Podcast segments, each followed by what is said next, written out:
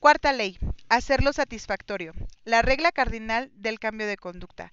En la segunda mitad de la década de los noventas, un servidor público del sector salud llamado Stephen Luby dejó su pueblo natal en Omaha, Nebraska, y se compró un boleto de ida a Karachi, Pakistán. Karachi era una de las ciudades más pobladas en el mundo. Para 1998, más de 9 millones de personas la llamaban hogar. Se trataba del centro económico de Pakistán y era un centro regulador del transporte con algunos de los aeropuertos y puertos más activos de la región. En las secciones comerciales de la ciudad se podían encontrar todas las comodidades de la vida urbana moderna y, animadas calles, pero al mismo tiempo Karachi era una de las ciudades menos habitables del mundo. Más del 60% de los residentes de Karachi vivían en asentamientos ilegales y barrios marginales.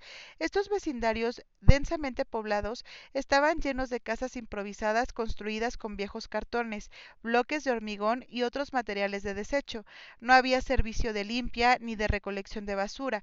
Carecían de cableado eléctrico y de agua potable. En época de secas, las calles eran una combinación de polvo y basura. En época de lluvia se convertían en fosos lodosos de aguas negras. Las colonias de mosquitos florecían en los charcos de agua estancada y los niños jugaban en medio de la basura. Estas condiciones insalubres fomentaban el desarrollo de todo tipo de enfermedades. Las fuentes contaminadas de agua provocaban epidemias de diarrea, vómito y dolor abdominal. Casi un tercio de los niños que vivían ahí sufrían desnutrición. Con tanta gente hacinada en un espacio tan pequeño, las infecciones por virus y bacterias se, se esparcían rápidamente. Justamente esta crisis de salud pública era lo que había llevado a Stephen Luby a Pakistán. Luby y su equipo se dieron cuenta de que en un ambiente con una salubridad tan escasa, el simple hábito de lavarse las manos podría hacer una verdadera diferencia en la salud de los residentes, pero pronto descubrieron que mucha gente ya tenía conocimiento de que lavarse las manos era importante, y sin embargo, a pesar de que tenían este conocimiento, muchos residentes se lavaban las manos de manera descuidada. Algunas personas simplemente ponían las manos debajo del agua corriente con rapidez, otras solamente se lavaban una mano, otras simplemente se olvidaban de lavarse antes de preparar los alimentos. Todos afirmaban que lavarse las manos era importante, pero pocos habían formado un hábito a partir de ese conocimiento. El problema no era que no lo supieran, el problema era la consistencia. Fue entonces cuando Luby y su equipo se asociaron con Procter Gamble para proveer a la población con jabón Safeguard Escudo. Comparado con una barra normal de jabón, la experiencia de lavarse con Safeguard era una experiencia más disfrutable. En Pakistán, Safeguard era un jabón de lujo, me comentó Luby. Los participantes en el estudio generalmente mencionaban lo mucho que les gustaba. El jabón hacía espuma fácilmente y la gente se podía enjabonar con espuma. Además tenía un olor muy agradable. De manera inmediata lavarse las manos se volvió un poco más placentero. Me parece que la meta de la publicidad de lavarse las manos no consiste en lograr un cambio de conducta, sino en adoptar un hábito, dijo Luby. Es mucho más sencillo para la gente adoptar un producto que proporciona una fuente de señal sensorial positiva, por ejemplo, el sabor a una menta de la pasta de dientes, que adoptar un hábito que no proporciona sensaciones gratas como usar el hilo dental. El equipo de mercadotecnia de Procter Gamble habló acerca de hacer del lavado de manos una experiencia positiva. En el transcurso de unos meses, los investigadores vieron una rápida mejoría en la salud de los niños del vecindario. La tasa de diarrea disminuyó 52%, la neumonía 48% y el impétigo, una infección bacterial de la piel, un 35%. Los efectos a largo plazo fueron incluso mejores. Regresamos a algunas de las casas en Karachi seis años después, me contó Luby. Más del 95% de las familias a las que se les regaló el jabón y se les animó a lavarse las manos ya tenían un lugar destinado a este fin con jabón y agua disponible cuando nuestro equipo fue a, a visitarla.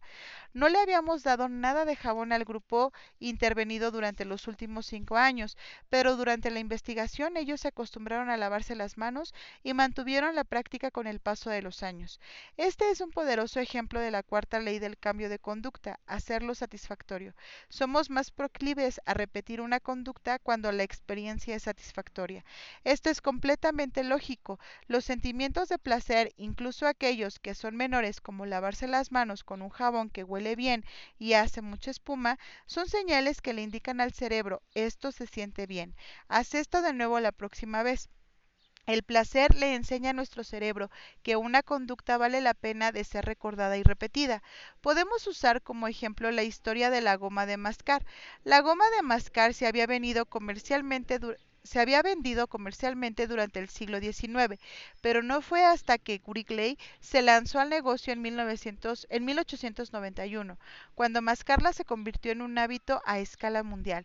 Las primeras versiones de la goma de mascar fueron hechas con resina sin sabor, masticables pero no sabrosas. Wrigley revolucionó la industria al añadirle sabores como menta y frutas, lo cual hizo que el producto se volviera sabroso y a la vez divertido de usar. Luego fueron un paso más allá y comenzaron a promocionar la goma de mascar como un medio para tener una boca limpia. En los anuncios publicitarios de la época se leía refresca tu sabor. Los sabores agradables y la sensación de tener la boca limpia proporcionaron pequeños refuerzos inmediatos y convirtieron al producto en algo que era satisfactorio cuando se usaba. El consumo se disparó por los cielos y Wrigley se convirtió en la mayor compañía fabricante de goma de mascar del mundo. La pasta de dientes tuvo una trayectoria semejante. Los fabricantes disfrutaron de un gran éxito cuando añadieron sabores como menta, hierbabuena y canela a sus productos. Estos sabores no mejoraban la efectividad de la pasta de dientes, solamente creaban una sensación de tener la boca limpia y fresca y hacían la experiencia de lavarse los dientes mucho más disfrutable. Mi esposa, de hecho, dejó de usar la pasta de dientes Sensodyne porque no le gustaba el sabor que le dejaba en la boca al terminar de lavarse. Se cambió a una marca que tenía sabor a menta, lo cual probó ser más satisfactoria. De manera contraria, si una experiencia no es satisfactoria, tenemos pocas razones para repetirla. En el curso de mi investigación me, topé con la historia de una mujer que tenía un pariente narcisista que le resultaba insoportable. En un intento por pasar menos tiempo con este egomaniaco, ella actuaba de manera tan poco interesante y aburrida como era posible cuando él estaba cerca. Después de algunos encuentros, él empezó a evitarla a ella porque le parecía anodina. Historias como esta son evidencia de la regla cardinal del cambio de conducta. Lo que se recompensa se repite, lo que se castiga se evita. Uno aprende lo que hará en el futuro dependiendo de si fue premiado o castigado en el pasado. Las emociones positivas cultivan hábitos, las emociones negativas los destruyen. Las primeras tres leyes del cambio de conducta, hacerlo obvio, hacerlo atractivo, hacerlo sencillo, aumentan las posibilidades de que una conducta se realice en esta ocasión. La cuarta ley del cambio de conducta, hacerlo satisfactorio, aumenta las posibilidades de que una conducta se repita en la siguiente ocasión. Esto completa el ciclo de los hábitos, pero hay un truco. No estamos buscando cualquier tipo de satisfacción, estamos buscando satisfacción inmediata la discrepancia entre las recompensas inmediatas y las recompensas retardadas. Imagina que eres un animal deambulando por las planicies de África, una jirafa o un elefante o un león. En un día dado, la mayoría de tus decisiones tienen un impacto inmediato. Siempre estás pensando qué comer o dónde dormir o cómo evitar a un depredador. Estás constantemente enfocado en el presente y en el futuro cercano. Vives en lo que los científicos llaman sistema de retorno inmediato, porque tus acciones producen resultados claros e inmediatos. Ahora regresa a tu estado humano. En la sociedad moderna, muchas de las elecciones que haces no te beneficiarán de manera inmediata. Si haces un buen trabajo, recibirás un cheque con tu pago unas semanas después. Si haces ejercicio hoy, quizá logres eliminar el sobrepeso el año entrante.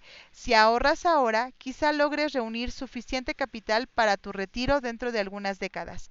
Vives en lo que los científicos llaman un sistema de retorno retardado, porque puedes trabajar durante años antes de que tus acciones produzcan el resultado buscado. El cerebro humano no evolucionó para la vida en un sistema de retorno retardado.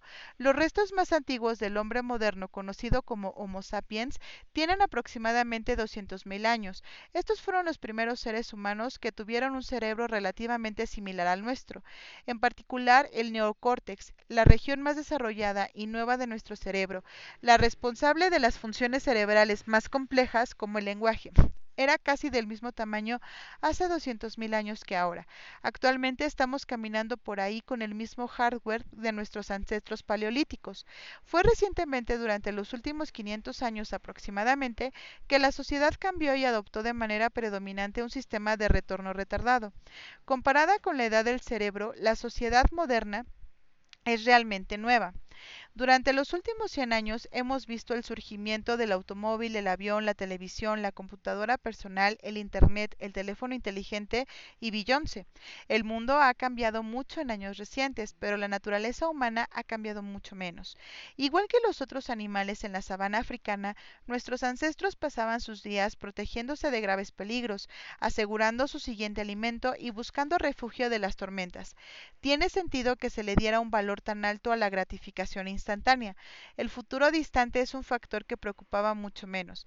Y después de miles de generaciones sumergidas en un sistema de retorno inmediato, nuestros cerebros humanos evolucionaron de tal manera que preferimos los resultados rápidos sobre aquellos que llegan a largo plazo. Los economistas de la conducta se refieren a esta tendencia como inconsistencia temporal. En otras palabras, la manera en que nuestro cerebro evalúa las recompensas es consistente a través del tiempo. Tú valoras el presente más que el futuro. Por lo regular, esta tendencia nos resulta bastante útil. Una recompensa que es segura en este momento típicamente es más valiosa que una mera posibilidad en el futuro. Pero ocasionalmente nuestra predisposición por la gratificación instantánea nos causa problemas. ¿Por qué alguien fumaría si sabe que hacerlo incrementa el riesgo de contraer cáncer de pulmón? ¿Por qué alguien comería en exceso si sabe que hacerlo incrementa el riesgo de sufrir obesidad? ¿Por qué alguien tendría relaciones sexuales sin protección si sabe que aquello puede tener como un resultado una enfermedad de transmisión sexual? Una vez que entiendes cómo nuestro cerebro prioriza las recompensas, las respuestas se hacen más claras. Las consecuencias de los malos hábitos son retardadas mientras las recompensas son inmediatas. Fumar quizá te mate dentro de 10 años, pero reduce el estrés y satisface la ansiedad por nicotina ahora. Comer en exceso es dañino a largo plazo, pero apetecible en ese momento. El sexo, ya sea seguro o no, nos proporciona placer inmediato. La enfermedad, si ocurre, no, no aparecerá sino hasta dentro de varios días o incluso años. Cada hábito produce resultados múltiples con el paso del tiempo. Desafortunadamente, estos resultados, por lo regular, están mal alineados. Con nuestros malos hábitos, el resultado inmediato usualmente se siente bien, pero el resultado último se siente mal.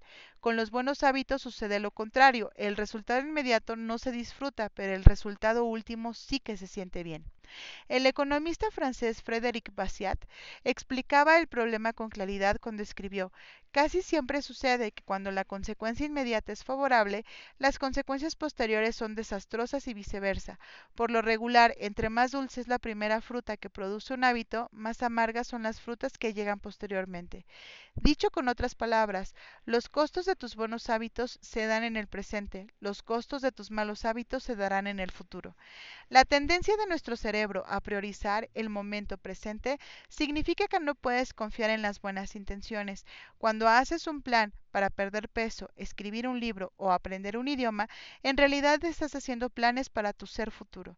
Y cuando contemplas lo que quieres que sea tu vida en el futuro, es fácil ver el valor de realizar acciones que traerán beneficios a largo plazo. Todos queremos mejores vidas para nosotros en el futuro. Sin embargo, cuando llega el momento de las decisiones, por lo regular, la gratificación inmediata prevalece. Ya no estás tomando una decisión para el futuro. Tú, ese que sueña con estar en forma o con ser rico o más feliz. Estás haciendo una elección para el tú presente, ese que requiere estar satisfecho, mimado y entretenido.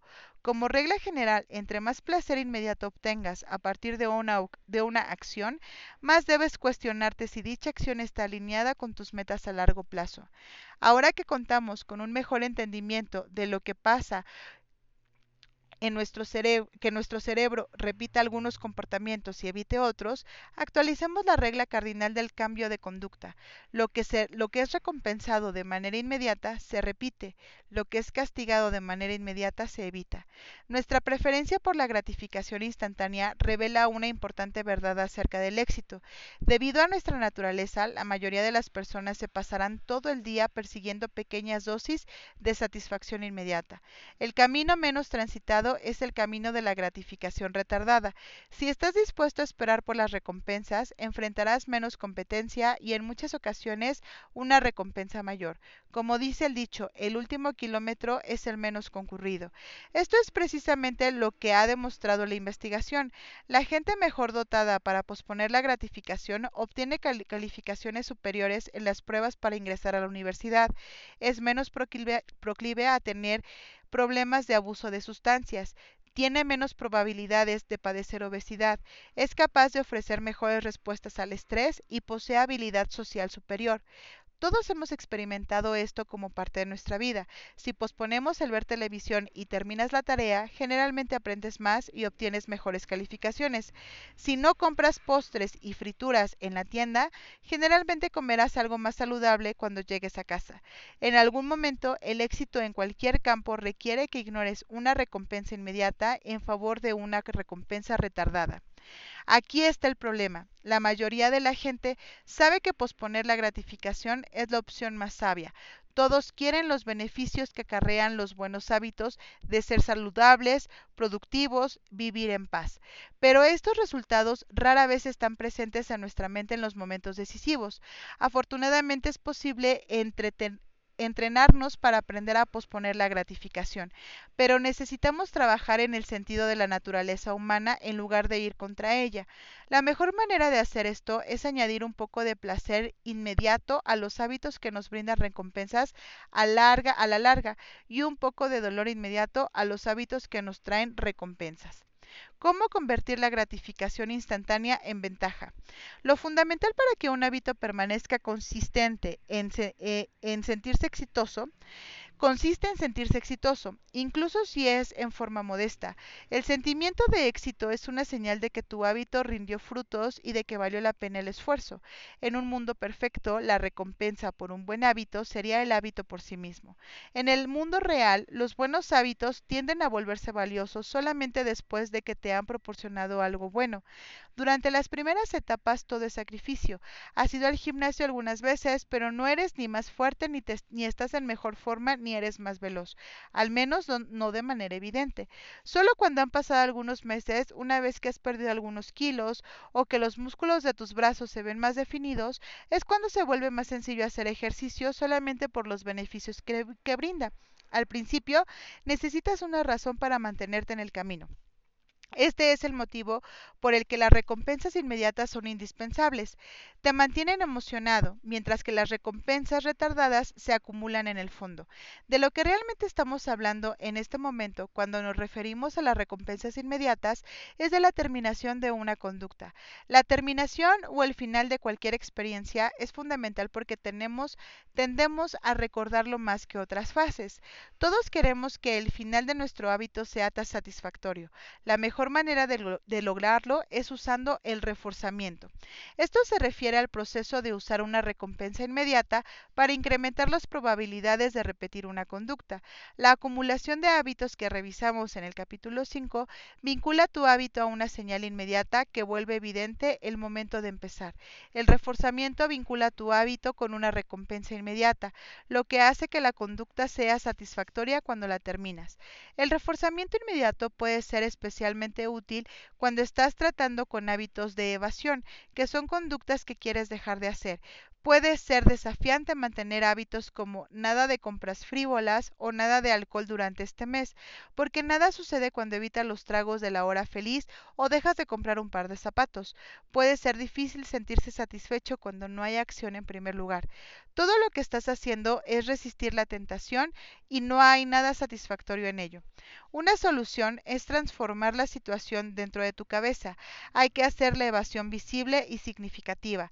Abre una cuenta de ahorros y ponle una etiqueta como chaqueta de piel, por ejemplo. Cuando logres dejar pasar una compra innecesaria, pon la cantidad equivalente dentro de la cuenta.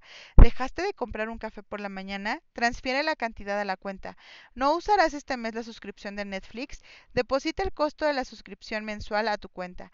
Es como crear un programa de lealtad para ti mismo. La recompensa inmediata de, de verte ahorrar dinero para comprar una chaqueta de piel te hace sentir mucho mejor que si solamente te privas de lo que quieres. Estás logrando que no hacer nada se vuelva algo satisfactorio.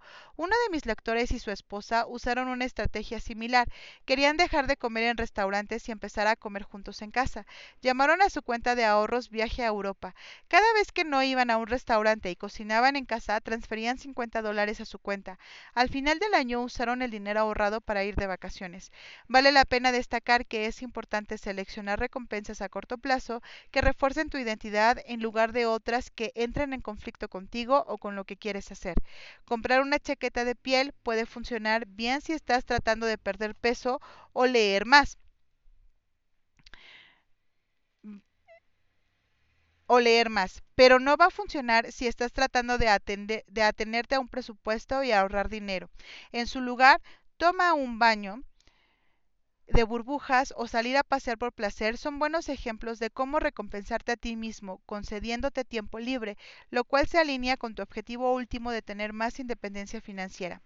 De manera similar, si tu recompensa por hacer ejercicio es comerte un tazón de helado, entonces estarás reuniendo votos para crear un conflicto de identidad y todo terminará siendo un fiasco. En lugar, Trata de, vez, eh, eh, trata de vez en cuando, podrías hacer que tu recompensa fuera un masaje, lo cual es al mismo tiempo suntuoso y te ayuda a cuidar tu cuerpo. De esta forma, la recompensa inmediata está alineada con tu objetivo a largo plazo, que consiste en ser una persona sana. Eventualmente, conforme las recompensas intrínsecas como estar de mejor humor, tener más energía y reducir el estrés se van haciendo presentes, te dejarás de preocupar por perseguir la recompensa secundaria. La identidad por sí misma se convierte en el refuerzo. Tú lo haces porque eso es lo que tú eres y te sientes bien por ser tú mismo. Entre más un hábito se vuelva parte de tu vida, menos necesitarás estímulo externo para mantenerlo. Los incentivos pueden iniciar un hábito, la identidad sostiene un hábito. Dicho eso, hay que reconocer que se requiere un tiempo para que la evidencia se acumule y una nueva identidad surja. El reforzamiento inmediato ayuda a mantener la motivación a corto plazo, mientras esperas a que la recompensa a largo plazo llegue. En suma, un hábito necesita ser disfrutable para que dure. Pequeños reforzamientos como el jabón que huele estupendamente o la pasta de dientes que tiene un sabor a menta refrescante o como el dinero que entra a tu cuenta de ahorros puede ofrecer el placer inmediato que se requiere para disfrutar un hábito y el cambio es sencillo cuando es disfrutable. Resumen del capítulo. La cuarta ley del cambio de conducta es hacerlo satisfactorio. Tendemos a repetir una conducta cuando la experiencia es satisfactoria. El cerebro humano evolucionó para priorizar las recompensas inmediatas sobre las recompensas retardadas. La regla cardinal del cambio de, de, conducta es lo que es inmediatamente recompensado se repite, lo que es inmediatamente castigado se evita. Para lograr mantener un hábito necesitas sentirte exitoso de manera inmediata, aunque solo sea de manera modesta. Las primeras tres leyes del cambio de conducta, hacerlo obvio, hacerlo atractivo y hacerlo sencillo, incrementan las posibilidades de que una conducta sea realizada en esta ocasión.